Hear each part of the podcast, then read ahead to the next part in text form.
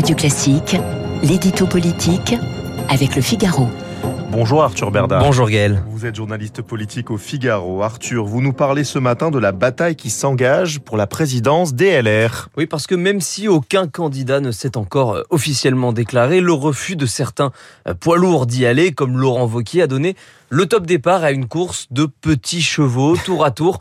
Les députés euh, Éric Ciotti et Aurélien Pradi ont fait part ce week-end de leur intérêt pour la présidence du parti. Ils viennent ce faisant ajouter leur nom à une liste de prétendants potentiels déjà bien remplie avec pêle-mêle l'ancien chef de file des européennes François-Xavier Bellamy, l'ex-monsieur Brexit et doyen Michel Barnier, la maire du 7e arrondissement de Paris Rachida Dati, l'actuelle patronne par intérim de LR Annie Genevard et pourquoi pas le leader de la droite sénatoriale Bruno Retailleau. Bref, le casting se met en ordre de marche avec un même objectif pour à peu près tout le monde, préparer la piste d'atterrissage ou plutôt espère-t-il de décollage pour que leur candidat fasse mieux, bien mieux que les 4,7% de Valérie Pécresse dans 5 ans. Mais est-ce qu'il existe encore un espace pour qu'il puisse renaître? Eh bien, c'est l'enjeu face auquel tous les noms que l'on vient d'énumérer sont placés, toujours écartelés entre Emmanuel Macron d'un côté et Marine Le Pen de l'autre. Les républicains devront se choisir un chef capable de porter une troisième voie VOX et de trouver une voie VOIE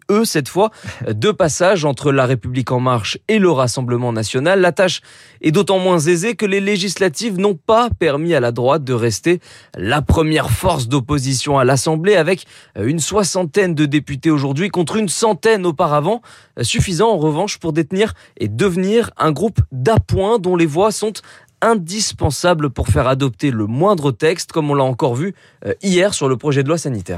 Ils ont vraiment plus à gagner qu'à perdre, à jouer les constructifs Alors euh, oui et non. Oui, parce que LR compte profiter de cette situation pour se distinguer du RN et montrer euh, qu'il reste un parti de gouvernement capable d'œuvrer dans l'intérêt des Français, et ce malgré trois mandats, soit 15 ans successifs loin du pouvoir, et non en même temps parce que la droite va forcément finir par chercher à se démarquer de l'exécutif pour prouver à son électorat et au-delà qu'elle incarne une véritable alternance. Reste à savoir d'abord de quelle nature sera son projet sur le fond, libéral, conservateur, les deux ou bien plutôt euh, identitaire et surtout euh, qui voudra alors le porter le moment venu? Parce qu'il faut être lucide sur ce qui se joue en ce moment.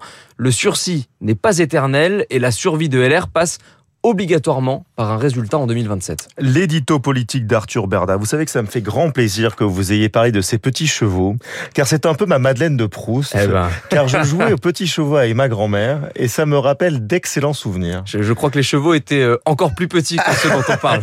Exactement. Merci euh, beaucoup. On vous retrouve Arthur toute la semaine à 8h10 sur Radio Classique.